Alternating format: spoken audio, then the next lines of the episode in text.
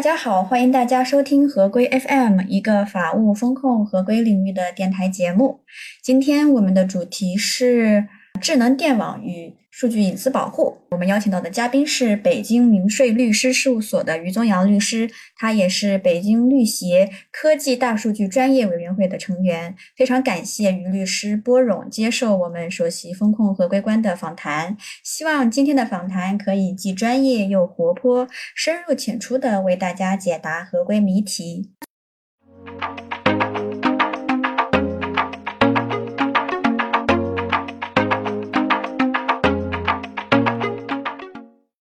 最近我们呃常常会听到智能电网、智能电网数据隐私的。二零零九年，国家电网是首次提出了智能电网的概念，也将其写入了二零一零年的政府工作报告，将智能电网上升为国家战略，并出台了一系列政策支持智能电网产业的发展。您能不能先为我们介绍一下世界各国智能电网的一个发展情况？呃，智能电网呢，它是呃安全可靠的、双向互动啊，呃清洁环环保的啊一种电网体系。近些年来啊，呃电网的规模提升很快，电路的复杂度呢增加，各国的电网呢设备失修老化了啊，亟待升级很难应对电网的线路复杂呀、规模的扩大啊这些问题。智能电网这一技术就应运而生了，一方面。它可以用满足用户的需求，啊，推动这个能源的和消费革命。另一方面呢，它能够带动一些战略型的新兴的信息产业的发展。世界各国关于智能电网的发展，美国国会是二零二二零零九年呢颁布了一个扶疏与再投资法案。根据这个法案呢，美国政府要投资四十五亿美元，用于智能电网项目的推进。啊，包括标准制定、人才培养啊等等，呃，并呢将在后续的两三年内呢，向这书店部门呢投资一百一十亿美元。这个项目呢，当时是在美国奥巴马的组织下，啊，有一百个机构获得政府的资助，带动了私企四十呃四十多亿这个美元的投资。美国能源部呢，呃，经过充分的准备，在政府啊、产业界啊。科研院所参与下呢，制定出了一套由二十项指标组成的评价指标体系。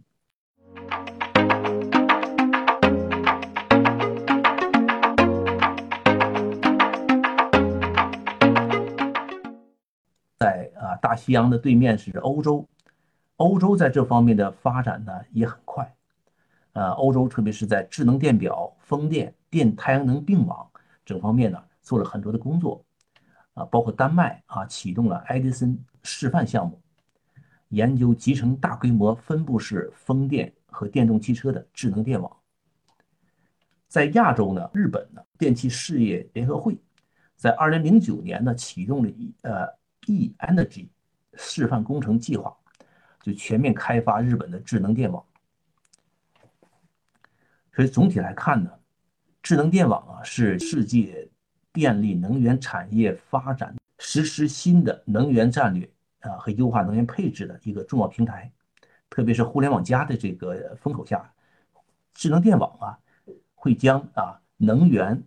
啊特别是这个再可再生能源与这种互联网技术啊有机结合起来，重要性呢啊达到了一个这国家的战略，智能电网呢将会成为啊各国抢占未来低碳经济制高点的。重要举措。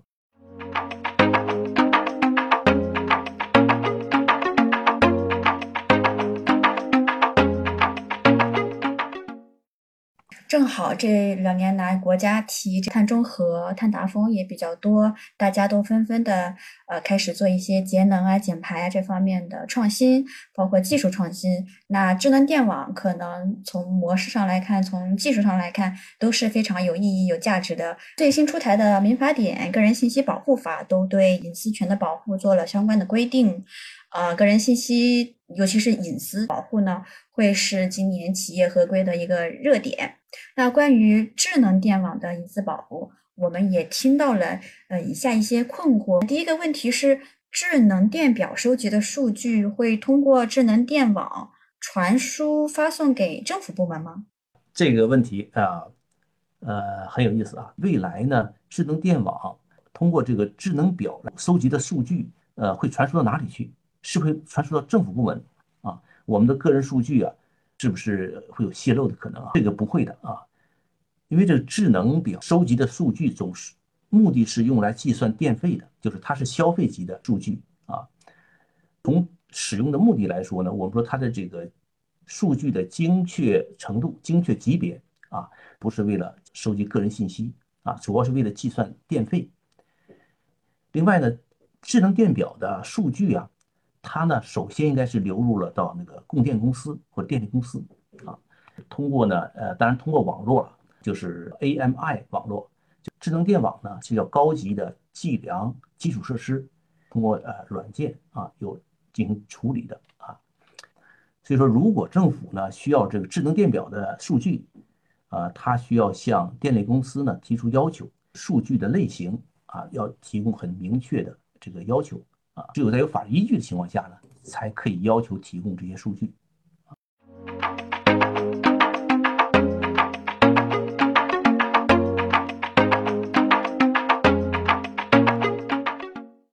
一般来说，传输。智能电表的数据的网络，啊，会包括两方面，一个就是家庭网，呃，还有就是家庭的能源管理系统。家庭网就是说我们在现在用的这个 WiFi 呀，啊，我们的这个接入的这个上网上网的设备，在家庭里面呢组成一个互相连通的这一个网络，家里面的这个用电设备，包括我们手机、智能家居。啊，都可以通过一种联网变成一种是吧？一个网络，啊，这这种网络呢，实际上这个智能电表是可以通过这个网络呢进行传输的，这是一一个网络。家庭能源管理系统是一个软件啊，这个软件呢是可以帮助我们呢控制电量呢，或者这个能够帮助我们监控这个电能的使用情况，比如影响这个电的使用的情况时候呢，它会发出一些控制指令。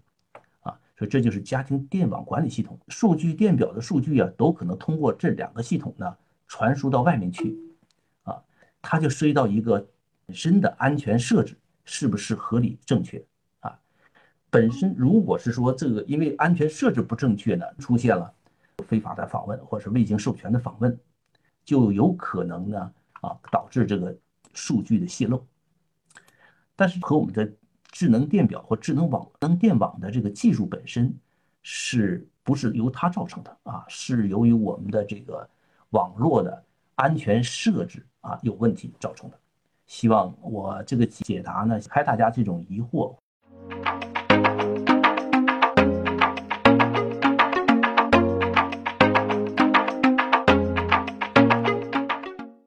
平常家中的这智能小家电，它可能会通过 WiFi 传输到智能电表，再传输到电力公司，用于计算你的电费，但并不是直接指向于政府部门。那如果这个过程当中出现了数据泄露，那可能是 WiFi 的设置不正确啦，或者其他哪个环节不正确啦，呃，不是智能电表或者说电力公司的问题，是咱们自己安全意识不不够强，然后设置不够正确，产生了这样的数据泄露。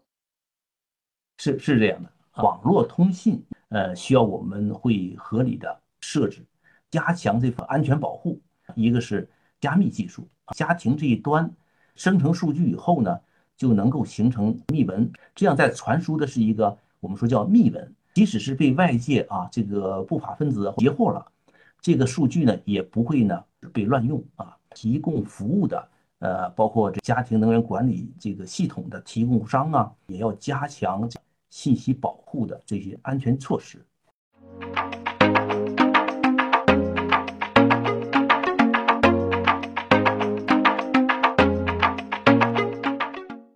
第二个困惑是，电力公司和政府能够通过智能电网控制我们消费者家中的电器吗？它会在没有预警的情况下关闭我们的能源供应吗？也就是说，停电。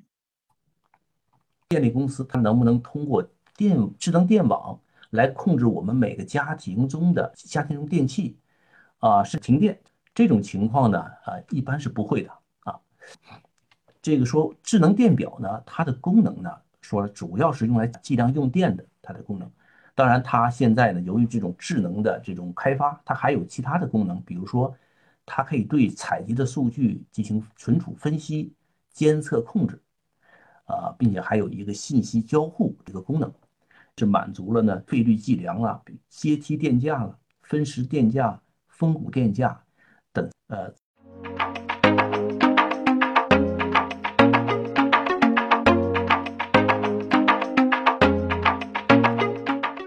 用电负荷出问题的时候呢，啊，这个智能电表呢是能够发出警告的，是目的是防止用电设备负荷啊故障出现各种事故。呃，另外呢，这个电表呢还能够实现这个自动抄表，呃，甚至自动充值，就能够起到一些防啊防窃电呐这种非法用使用这个电的这种情况。但是呢，家庭电力管理系统的时候啊。会可能出现啊，由于我们上面提到的，就是第三方的服务商可能会取得了访问权限。比如说，我们电力公司呢，呃，或者供电公司与这第三方公司签订了一个三方协议的话，啊，这样情况下呢，呃，电力公司会对啊这个第三方的服务商呢有严格的要求，也就是他会适用他们的这种隐私保护的一些啊要求啊措施，啊。但是呢，如果我们直接同第第三方的服务商直接建立联系，我直接签约，比如说提供给我们提供服务的时候，可能就啊，他们的这种服务呢，没有达到充分的安全保障的这种是这种程度，最好有供电供电局啊或供电部门的指定的第三方来提供服务啊，这样才能保证我们用电啊这个数据的呃这个或者是叫这个消费数据的安全。智能电网目前它大概一个普及的程度是什么样的？有现在还没有准确的一个数据啊，但是北上广深吧，个别的这个小区可能有一些。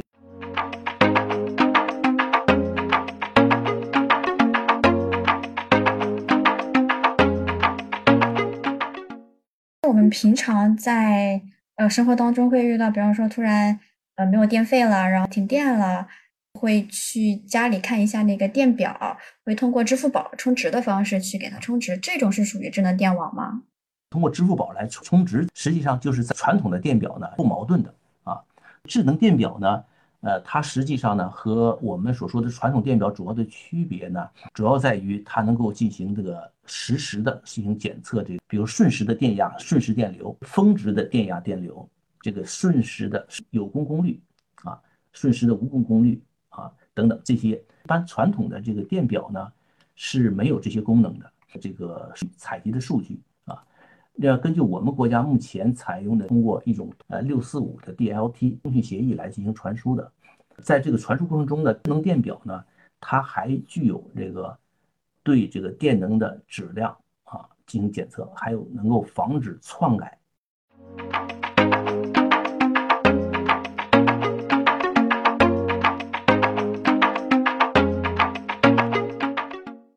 提到了智能电表可能会向第三方的服务商提供访问的权限，用户自己也需要做好防范，做好隐私保护。那有没有可能未来有一个隐私保护的协会，或者说办官官方的一个组织来代替所有的个人用户去与这个第三方服务商做隐私保护方面的协商，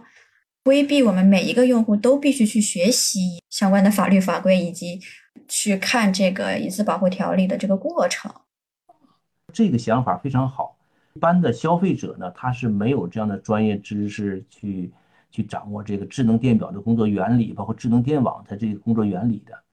所以说，在比较现实的，可能是供电供供电企业或者供电局，就是说站在一个消费者这一面，同第三方供应商、家庭用电的 MDS 电表数据管理系统这些软件的供应商。相当于说，我们政府应该给他这些电力供电公司啊，有一定的授权，代表我们消费者啊去做这件事情，保证我们这个家庭用电的过程中没有发生这个隐私泄露的这种情况。呃，你这个这个想法是和现在我们说这个立法的一现在一些初衷啊是不谋而合的。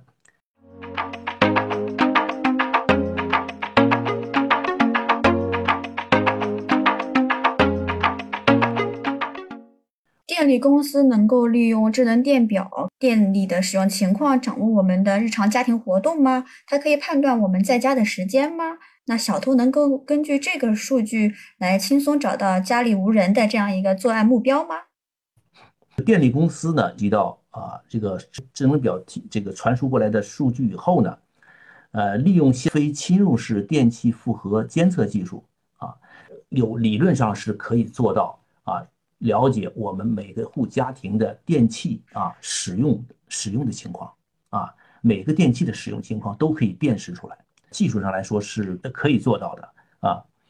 呃，但是前提数据的采集的频率一定要足够的高。至少要是十五分钟做一次，但是现在一般情况下呢是没有这样的需要。电力公司啊，它对这个数据的采集的频率啊是不会这么高的，啊，因为他们这个计算采集数据的时候是为了计算电费的需要啊。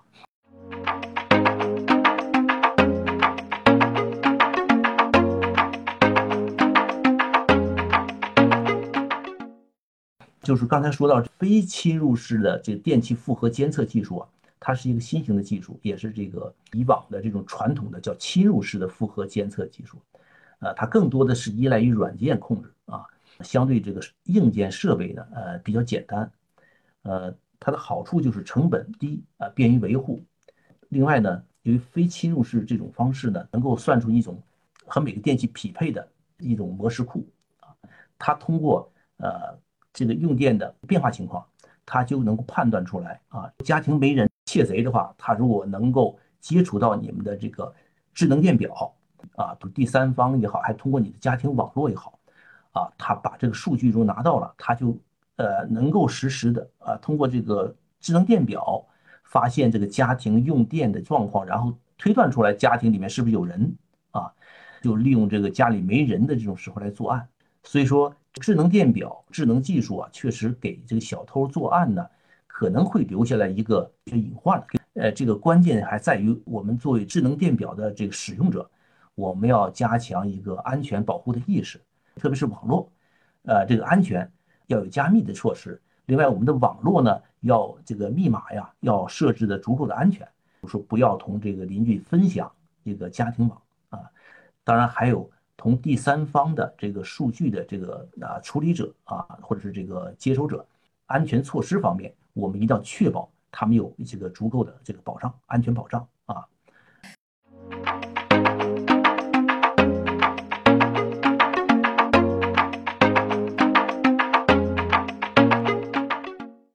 对于电力公司来说，它智能电表只是为了可能每个月收一次电费，它不会达到每十五分钟给你收集一次这个用电的数据，那就不会精准的去推测到你使用的具体的设备，然后它的用电量如何来推测到你的生活，这一点肯定是不会的。至于小偷有没有可能去窃取你的这种智能电表的数据，然后实施偷盗呢？呃，也不排除这种可能。那这个可能对电力公司以及对我们个人来说，啊，都需要做好足够的安全防护措施，增强安全防护的意识，避免电表为不法分子给利用。是是这样的。好的，今天也跟于律师聊出了非常多关于智能电网和隐私保护的内容，期待下次和您聊出更多更有趣的合规话题。合规，请听好，我们下期再会。好，谢谢。